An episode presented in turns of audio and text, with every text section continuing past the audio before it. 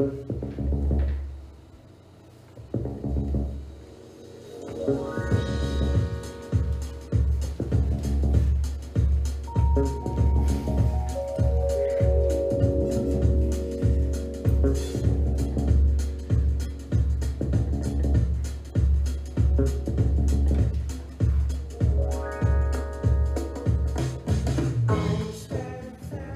と印刷とラジオ本日もスタートしました。組はファンシーペーパーの平和資料の西谷と思いを形にする印刷会社参考の有園がお送りする。紙と印刷とデザインにまつわるさまざまな話をゆるゆると語る番組です。はい。はい。ということで4月第1回。そうですね。街は新入社員が溢れておりますが。いやーいつもね4月1日の朝とか、あーなんかこうゾロゾロとリクルートスーツみたいな着た学生さんがねあ学生さんじゃないや学生痩さんせちゃう人たちが、今年なんかね気のせいなのかコロナの影響もあるのかあんまりねまあ確かに。見てないような気もする。まあちょっと今日見たんですけど実は、あこんな感じだったな、でももう思い出せないなみたいな。ハリゾナさんにも若かりし頃はああったんですよ新入社員の時がドキドキしながら。本当に？はい。なんか某なんたら会社に。なんたら会社。レンタル会社。レンタル会社ににね就職、そうですよ。え22の時に。ー何年前ですか？何年前 ?1997 年。だから20 23 3年年前？24年前？ですかね。いや西谷さんももちろん新人の時あったわけでしょあったんですけどね、うん。もういやでも覚えてない。神谷に未来を抱いて入ってう気がつけば20 20年だ。ん20年。はい。ちょうど。ちょうどね。なんでね。まあこれからね今就職されて夢をこう私たちもだから夢を追ってね頑張っていかないうんそうですと、ね。ラジオもね。ラジオもね。はいということで、まあ、今日はねあのはい。4月第1週ということで、うん。えーゲストトーク。そうなんですよ。ゲストトークでちょっと私緊張気味ですね今日は、ね、今日初めて聞いていただいている方もねコメント入れていただいてますけれども。はい、じゃあ、えー、と早速、はい。えーゲストトークなんでゲストの方のお話に行きたいと思います、えー今日のゲストはインクデザイン代表の鈴木淳さんです。よろしくお願いします。ということで先にじゃあ私から、えー鈴木さんの、えーご紹介簡単にさせていただきます、えーインクデザイン代表の鈴木淳さんは文系の大学を卒業後印刷会社に就職。印刷会社では主にオペレオペレーターの仕事をされながら、えーやはりデザインがしたいということでデザインスクールに通いまた独学でデザインを、え学ばれながら社内での実績を重ね、2013年に独立。で、えーこちらですねコーラボ隅田亀沢で、えーコンセプトといいますか会社をデザインする会社ということをコンセプトに、えーグラフィックデザインウェブデザインという領域を超えたアウトプットを提案されています。で、あの今年っていうんでいいのか話題になりました参考さんのはい。あれはスクラッチ年賀状そうですね。ですかね。っていうのも、まあ、インクデザインさんと参考さんで作られてで、まあ、今年ちょっと話題になったと。いうちょっとじゃないかもしれかなり。っていうことで、はい。そんな鈴木淳さんです。はい。はい。ないよろしくお願いします。よろしくお願いします。どうします？まず普段の。そうですね。まあどんなお仕事をしてるかっていう、うん。まあ本当に今出ましたけど参考の年賀状もやっていただいたし、はい。例えばあの何でしたっけ、えっと経営者の方のね応援をするチャレンジしてる経営者を応援するコあはいはい。ートレートをずっと取られていたりとか、はい。あとは茨城県で企業と、まあ、仕事を求めてる求職者の方をつなげる、うん。まあ、いば仕事っていうサイトを作られたり、うん。本当に何だろうグラフィックデザインとかウェブデザインっていう枠ではないうん範囲でお仕事をされている、あのまあ、僕にとってもねあの本当にもうなん。だろうなパートナーパートナーって言い方も変ですけどね本当心の友と思ってそん。な方に今日はね既成概念にとらわれないデザイン的視点ということでお話を伺っていきたいと思います。そうですね昨年その枠を超えたとか領域を超えたっていうのも、まあ、もうちょっと後半でね具体的に聞いていければなと思うん。ですけども 普段さ一緒に仕事してるからやりにくいねこの会話ねなんかね。そうなんですよ。私は単純になんかゲストトークだし頑張ろうみたいななんかそういう、うん。なんだろう独特のうん。空気を感じ取る余裕はない。どんどん進めていく。まあまあ。はいはい。じゃあとりあえず、い。えっとまあ、いつも大体そうなんですけど、えー経歴といいますか、うん。まあ経歴といっても学生ぐらいのところからはい。ちょっとずつ振り返っていくんですけれども今に至るまでを、えっと、先ほどもちらっと、えーご紹介したのかと言ったんですけども、えー大学ははい。デザインとか美大とか芸大とかではなく、えっと、文系のはい。大学なんか教養学部だったんですそうですね。なんかあのーまあそこしか受かんなかったみたいなところなんですけど、あのーその当時茨城出身でとにかく東京に行きたくて、はいはい。まあどこ大学なんですね。うんそうなんです。結局川越だったんですけど、はいはい。そうそう。でまあどこでもいいからと思って、あのーそこの大学に行ったっていう感じです。なるほど。はい。じゃあそこで、えー、デザインはだからまだ全然そうですね。関係はしてないですね、うん。全く関係はしてないです。その当時は。うん入った当時はですね。なるほど。で、うんそこで、あれですか、大学の授業かはいなんかで、はい。パソコン触れられたってことですか？そうですねなんかその前に多分これを話しとかないといかんなっていうのは、うんまずそもそも学校に行ってなかったんですねあまあ、それは大学生によくありがちなありがちなもうはいはい、はい。はい。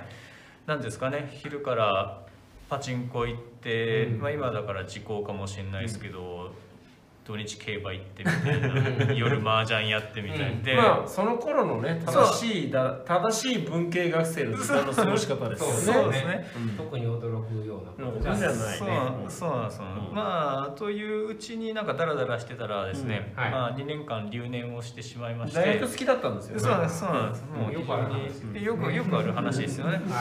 でまああの入れるゼミというあゼミに入んなきゃいけなかったんですけども、うんうん入れるゼミがまあもう 2, 2年間留年してたんでどこもなくて まあ唯一入れてくれたのがその情報処理の。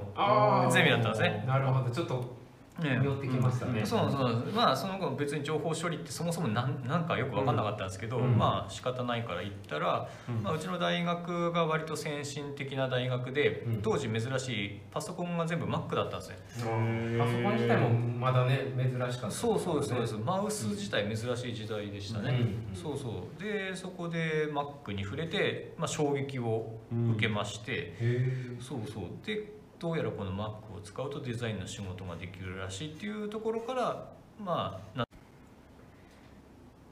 結構切れるんですよ。いや突然落ちましたね。2回だけあります、もう始まってる今始めました。あうん大変失礼しました。失礼しました。なんか時々ね、ね2回ですね、うん。ありました。まあ生生ですからね。あ、ライブですからね。はいはい、そうですね。でまあ今どの辺で落ちたか僕らもあまり分かってないんですけど、多分 Mac をマックに衝撃を受受けけたたっていうあたりからそうね。でデザインができるあでマックでお仕事をはい。何かしていきあそうですね。と思ってあのもうなけなしの10万円を握りしげしめて秋葉原に行って古い Mac を買ってきていろんなこと自分でやり始めたみたいなそんな感じでしたね。でえっ、とまあ大学を無事卒業されて。そうですね。無事6年で、はい、卒業できで優秀な成績とともに、うん。はい、就職ははい。デザイン関係を探したんですか、そうなんですよ。最初はやっぱりデザイン関係やりたかったんですけど、うん。まずそもそもデザイン会社はやっぱり、えー当時、まあ、今もそうかもしれないですけど、まあ、美大卒とかそういう専門卒じゃないと、まあ、まず書類すら送れなかったぐらいな感じだったんで諦めてはいはいで次出版社を考えたんですね。ああ出版でもね中でデザインされてた。そうなんですそうなんです。まだ雑誌とかの勢いがあった頃だったんで、確かに。はい、応募したら、まあ、勢いがあったゆえに、うん。優秀な人材しか取らんとうん。いうので、いくら応募しても、まあ、全然反応なしみたいな。まあ大学6年行っちゃいましたそうねそうそうなんですそうなんです。うん。そうなんですよ。でと当然その頃あの氷河期だったんでより厳しかったんですね、あでまあその時に、まあ、調べてみたらどうやらなんか印刷会社でも同じようなことができるらしいぞってーいうのを、嗅ぎつけてじゃあちょっと印刷目指してみっかなみたいな感じで印刷会社にいろいろ送ったら、まあ、こっちの方が反応が良くてうんいろいろそこの印刷業界で就職活動を始めたっていう、感じですね。なるほど。えでそこで、えー印刷会社に、ーはい、まあ、入られたっていうあそうですそうです。はいそうですそうです。なんですね、はい。でじゃあ、えー印刷会社さんではデザインみたいなことを、最初はやっぱり印刷会社なんで印刷会社ってやっぱりあのデザインはやんないんですね。うん。まあなんかひたすら電話帳みたいなの作ってるみたいな仕事とか まあ文字流したりみたいな仕事で、まあ正直やっぱりイメージとちょっと違うなっていうのはうん。最初からちょっとあった、オペレーターみたいな。そうですね。いわゆる、うん。あの DTP オペレーターっていう枠組みの中の仕事でしたねやっぱり、うん。えじゃあそういう普段のお仕事をされながらはい。デザインっていうのはじゃあどう捉えられてたんですか、その時はもう諦めようみたいな。あいえいえ。あの当初は変な話23年そこでソフトの技術を積んだらもうデザイン会社に絶対転職しようって決めてたんですよ。あそうなんだ、はい。でいろいろなんですかね。スクールみたいなのに通ったりしてたんですけども。デザインの。あそうですね。デザインとかいろいろそういう考え方とかのスクールみたいなの通ってたんですけど。仕事をお仕事しされながあらそうですそうですそうです、はいはい勉強してたんですけどなんかそこでちょっと違うなっていうのをうん。思って、うんなんかその業界っていうか、うん。なんかいろいろ広告業界の人とか、うん。そういう雑誌業界の人とつながることもあったんですけどはいはい。なんかちょっと夢見てた世界と若干違うのかなっていう少しながらの違和感を感じてでなんかそれだったら今いる印刷会社の中で止まったことをやった方がかっこいいんじゃないかみたいなまだ20代だったんで若かったんで。そういうなんか 思ってちょっとじゃあちょっとやってるわいみたいな感じで、うんはい、あのその印刷会社にいながらなんとかデザインをやろうと、はい、考えるようになった感じですね。ああじゃあ結局印刷会社さんに残られて、でで印刷会社さんの中でデザインはい、のお仕事をはい、まあ頑張られるわけですよね。あそうですね。で最初はそうです。で前の前のっていうか印刷会社の中でデザインをやろうと決めて社長に、あのデザインの仕事をやらせてくれって言いに行ったんですよ、うん。はい。でそしたらいや気持ちはよく分かったと。うん。だけどあのそんなそもそも仕事ねえじゃんかっつってうん。自分で取ってこいよって言われたんですね、うん。うん。でまあ僕も若若かったんで「分かりました」はい分かりました」っつってもう次の日からあのスーツを着て飛び込み営業に近所を回り始めたという。それは印刷のデザインも含めたもので？あそうですそうです。そうですね。だから本当に知らないところに行って、うん。デザインの仕事ありませんかみたいな感じのはあ。今考えるとちょっと頭おかしいやつなんです。け どみたいなことやってましたね。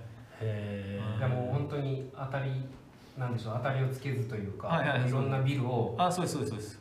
御社の会社内から作りますそうみたいな。そうそうそうそうです。へえそういう下積みが。そうっすねそのデザインの仕事をやりたいからもはい。うそこしかないわけですよね、方法がね。あそうですね。自分で仕事を取ってくるのが方法だとその時は思ってましたね。そうですよね。だって会社にそういう仕事があるわけじゃないし、そうですそうです。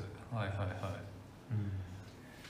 でまあそういうふうにじゃあ下積み時代を経てだん。だんお仕事もじゃあうんうん出てきたんですかあデザインそうですね。あのまあ飛び込み営業はうまくいったりうまくいかなかったりの言うとほぼほぼうまくはいかなかったんですけど。ダメじゃん。あまあ気づくのに半年ぐらいかかりましたね、うん。あこれ効率悪くねえかみたいな。で今度はそこで気づいて、うん。いろいろ知人のつてを頼ったんですね、まあ、最初からそうしろっつう話なんですけど。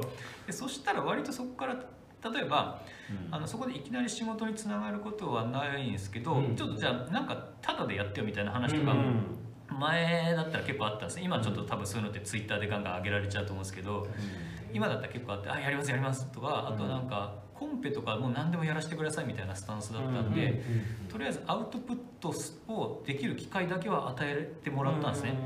でそこでやってるうちにちょっとじゃあそれが少し仕事に変わってきたりとか、なんかコンペがちょっと通ったりとかそういうふうにちょっとずつ成果が出てきたっていうそういう感じでしたね。うんはい。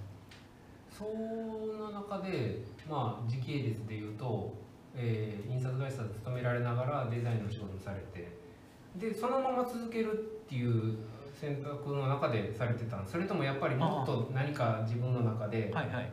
もっとデザインがやりたいみたいなところでうん例えば独立されるとか。ああえっとですねその頃は全然独立は実は考えて全くなかったっすね。もう逆にやっぱり印刷会社の中でやってることがかっこいいんだって自分で思っていたので本当はずっとその路線を貫きたかった部分うん。もあの頃はうんありましたねやっぱり、うん。うん、なるほどね。ちょうどなんかグラフとかが勢いだったんであの辺り見てあかっこいいなとか正直思ってましたねやっぱり、はいはいはい。なるほどね。大阪あの関西のねそうですね。村木さん。そうだうんこのままの話言ってたらだいぶなんか1時間ぐらいかかり1時間ぐらいいけそうなね。確かに、まあ、そんな中ででもはい。あれですよね、まあ、話多分飛び越えるわけじゃないんですけど、はい。先ほどちらっと言ったうん。2013年に独立っていうところに、まあ、どっかでつながっていくわけですよね、はいはいそうですね。やっぱりいろいろあって、まあ、震災もありましたもんね。2011年。ですね、はい。やっぱりいい話はだけではないんですけど当然独立に関しては、まあ、震災結構、まあ、大きくポイントになって、まあ子供がちょうど生まれて1歳ぐらいだって、はい。でそれまでは正直仕事がすごい面白くて家にあんま帰んなかったりしてたんですけど、んうん。やっぱ震災があってちょっと家族との時間を増やした方がいいなみたいなのもあってうん。やっぱりちょっとそこは独立して自分のペースでっていうかうん。家族と近いところで仕事した方がいいかなとか思ったきっかけではありましたねやっぱり。ううんそれでお一人で独立された。あそうですね。最初一人です。うん。完全にもうアローンですよもう。はい。であれでしたね。コーラボさんに来られたのははい。その後3年目ですかね、3年目ぐらいですかねちょっとそうですね、うん。会社独立してから3年目ぐらいにコラボさんを見つけてまあなんかそのさっき言ってたようにやっぱり印刷会社でやるのがかっこいいと思ってた節があったんで、はい。なんかそれをなんかやられてたんですごい共感ができてあいいなと思って。参考さんでそういう活動をすでにされてて。はいそうですそうです。はい。なるでもねその時にねはい。もともとまあ公設応援あのやいわゆる行政がやっている創業支援施設にそれまで入られてたんですよ、はいコーラボの倍の面積があってほどね家賃半分だったんですよ。うんあまあ。でまだあとにね確か残り1年いられたんですよね。でもなんかそれをいやもうこの考え方に共感したからもういいんですっつって、ああそれも一つのきっかけだった。なんかじゅんさんってなんかきっかけきっかけの時に先にお金使いますよね。あそう。わかりますよ。そもそもで言うとマック買う時からそうじゃないですかなんかいやそのお金の使い方もすごい生きたお金の使い方だなと思ってて僕結構ケチだから最初にお金使うのケチっちゃうとこあるんですけど結構ねかっこいいお金の使い方するんですよじゅんさん。賭けですけどね。うん。割と追い込むタイプですね。うん。ですよね、うん。それはありますで大体あのなんだろう上なんか勉強のために見に行きましたって言って、うん。あの言ってなんかフェイスブックとかに上がった時は大体3か月後ぐらいには買ってるっていう。いやーすごい。うん。いや今日のねまあちょっとここから少しだけ話変わるんですけど、テーマが、えー既成概念にとらわれないデザイン視点ということではいはい。ちょっと例えば参考さんの今回作られた年賀状うん。と絡めてそういう話ってうん。もしできるんだったら、そうですね、ん。あれまああの年賀状のことをねちょっと話すと、うん。はいはい。あのまあ、うちの会社の中で、まあ、年賀状やめようよとかっていろんな話があって、うん。まあ、継続するんだったら何か紙の価値をちゃんと知ってもらえるような、まあ、そういう捨てられない年賀状を作りたいよねっていうふうになってで、うん。じゃあえースクラッチを使って何かできないだろうか、まあ、こんな状態でじゅんさんのところに相談に行ったんですよね、なるほど。そしたらジュンさんから「とんがったことをいやってもいい?」っていう あの話があって「いやもうウェルカムですよ」って言ったらあのなんだ印刷は終わったっていうテーマと、うんうん。でスクラッチで削ったらひっくり返るというアイディアが出てきてあとよろしくって返されたんですよね。はいはいはいあれはどっから出てきたの？なんですかね、やっぱりまず最初そのスクラッチを使うことだけ決まってたので、何を伝えた方がいいかなと思って、あとは、あのー削るっていう体験があるっていうのが結構大切かなと思ってたんですね。だから削った時にやっぱりさらにそこで驚きがあった方がいいなと思ったんですよ、だそこでやっぱりその逆のことが出てきたら削った人は、あの体験としてこれ結構うっっていう感動できるかなと思ったのと、うん。あとやっぱその紙がうん。まあ、有園さんちょこちょこいろいろ話してる中でやっぱり紙はなかなかこれからなくなっていくんじゃないかっていう話をよくしててですね、うん。僕もそれは、あの同感なんですよ、うんだけど、あのーそれに対してのアンチテーゼをどっかでやっぱり尖ったことをしなきゃいけないんじゃないのかなっていうのは、うん。有園さんの動きを見てて感じ取ってたんですね。はい。多分あがないたいんだろうなっていうのを。透かされとる。そう。その辺りをこの辺りでぶち込んでもいいんじゃないかなって。だからこれ結構やっぱり長く接してきてたから生まれたもんだなってちょっと思ってはいます。そうですね、まあまあコミュニケーションといえば簡単ですけど、うんうんなんていうんですかもう本当にこう普段うんうん。うん顔を合わせてその空気ですよね、うんうん。そこをまあ感じ取られて、ってことですよね。うんそうですね。そうですね。うんうん。はい。そうか。な あれですよね、だから、えーまあ、今までの経歴といいますか、うん。聞いてくると、まあ、いわゆる今までゲストの方のお話で言うと、美術大学とかうんデザイン系の大学を出られて、みたいなところで言うと、まあ、ね、大学を6年間こうかけて、美大芸大とは関係ないところでっていう、だからそういう、なんていうんですかね、デザインのベースがないからこそというか、っていう視点というか、はい。ものの捉え方っていうのは、もしかしたらあるん。うんどうですかね。やっぱそのあたりは僕もよく分かんないっていうのはやっぱりそこを通ってきてないので正直自分でもやっぱりそこはコンプレックスの部分が非常にあるんですね。はい、ただまあどうなんですかね。あんまりそこのなんか視点っていうのはよくわからないっていうか結局うん。あんまりその大学とかもう何年間だけの話なのでそれから先どう行動したかみたいなことの方が大切だったりするのかなとかうんあとはそのなんか自分でやりたい気持ちを続けてたっていうだけの話なのかなっていう気もします、うんなんとなく。のうそうですね。今日の話の中でもその Mac を触られて、うん。まあ、すごい衝撃を受けた時にそれはイコールこれでデザインができるんだっていうふうに今おっしゃってたんじゃないですか。でまあ印刷会社さんに入った時も結局その社長にデザインやりたいんだみたいなやっぱりデザインをやりたいっていうのがすごいあ鈴木さんの中でーははいはい。強いですよね。あそうっすね。なんかまあ逆に言うと他でやれることもなかったっていうのもあるんですけどまあやっぱり好きなんですよね基本的には。なのでそこを諦めなかったっていうのが今ここにいる一つだけの要因かなとは思いますけどね。そのチュンさんの中でデザインをうん。やりたいっていうのは、何かこう自分の作品を世に問いたいみたいなそんなこあーえっ、とですねそれはすごいと、うん。年代というかによって変わってきてます、年によって。最初はかっこいいからとかもうその程度その程度じゃないんですけど今でも大切ですけどかっこいいとか、やっぱり最初はそういう憧れですね。キラキラしてる部分で、デザイナーっていうもう肩書きだけに憧れたりうん。うん。してましたね、で、まあ、30代の頃はさっきみたいにうん。よりビジネス的になってきたんで、うん。それがまあ人に受け入れられてるのがすごい面白かったですね、うん、で独立した時はやっぱり自分の会社だったんでその延長でうん。デザインっていうことに対してあのビジネスがスケールしていくことも面白かったですけど、今はやっぱりなんかそれとより社会性っていうか社会とのつながりとか、うん。何を与えるとか何を表現するみたいなことが今の何ていうんですかねそのモチベーションというかあれかなと思ってますね。はい。なんかその今おっしゃったような、うん。そのもうこれ多分その年賀状のことでねはい。アリゾナにはこれをもっとちゃんと火つけなきゃいけないんじゃないかみたいな、うん。今の世の中はこっちに行っている、はい。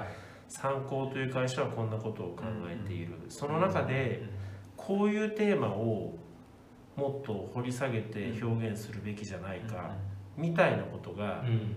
年賀状の時には僕に対してこう潤さんはデザイナーとしてはい。なんていうかな提示をしてくれたし、一緒にお仕事をしているクライアントさんに対しても、うん。やその感覚ってすごくなんていうのかな理屈じゃないけどうん。でもすごくロジカルなうん。ものがあるような気がしていて、なんだろうすごくビジネス的なものの考え方と、うんうんううん。なんていうのかなその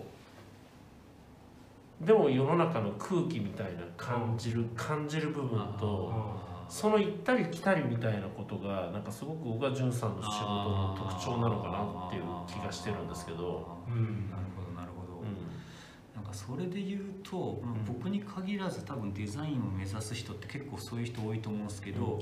多分若干コミュ障の人って多いと思うんですね。変な話。多分僕もそうなんですけど、ん。まあ、大学2年も留年してる時点で社会不適合者だったりするんですよ。多分普通の会社でサラリーマンとかできなかったりするんですね、でその反面多分人の顔色みたいなのものすごい伺っちゃうタイプだったりするんですよ、うん。うん。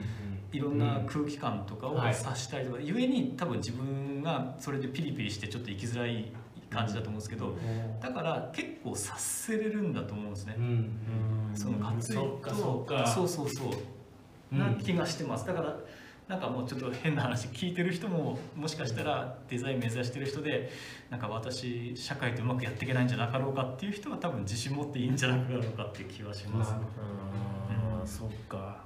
なんかなんかねもう本当にいつも一緒に仕事してるけど今日すごい納得した気がする。あそうなんだろうそこのやっぱりデザインをやってる人たちって多分何らかそのセンサーの感度が高いうんですよね、うんうんなんかそんそれをででそれをでも後々後から勉強してそのビジネスの言葉に翻訳する力を持ってたりとか、そんなことなのかもしれないですよね。うんうん。うん。そうですね。多分そんな気はします。いや多分今日も比較的このラジオまあ若い方も結構聞かれてたり、学生さんなんかも聞いていただいてるっていう話があるので、うんうんまあ、やっぱりあのデザインが好きだとかデザインがやりたいデザインがしたいんだっていうところはまあベースにありながらまあ仮にデザインの大学とかうんいろんなまあルートがある中ではいはい。その思いでこう貫いていけばうんいろんな形でデザインの仕事っていうのはなんでしょう実現できるっていうとこそうですね。やっぱりなんか一番好きなのが一番だと思います。んで、要はデザイナーってなんか生き方だと思うんですね。職業じゃなくて。デザイナーとは生き方でちょっとかっこいいこと言いましたカンブリア宮殿だとあのこそう。文字で出てくるやつね。めっちゃパンチライン叩き出しましたけど要はなんかなんですかね。あの仕事してない時は頭の脳裏にもうずっとそれがこびりついて離れないわけですよ変な話、もうモヤモヤモヤモヤがずっと一生続く生き方を選ばなきゃデザイナーって多分できないと思うんで、うん。それって多分好きじゃないと絶対そうですね。できない。傍から見てたらそこまでねそうモヤモヤしなくても。で軽く自分のアウトプットが否定されることなんかもうん。うなざらにあるわけなんですよ。そうするともう常に心がポキポキ折れるんですけど 嫌なんですよ。でもそれもやっぱ好きだからやれてるんでやっぱりまあやっぱりデザインとかアウトプットすることが好きであれば諦めずに続けられればずっと立ってられるんじゃないのかなっていう気はします、いやーいい話ですね。できました。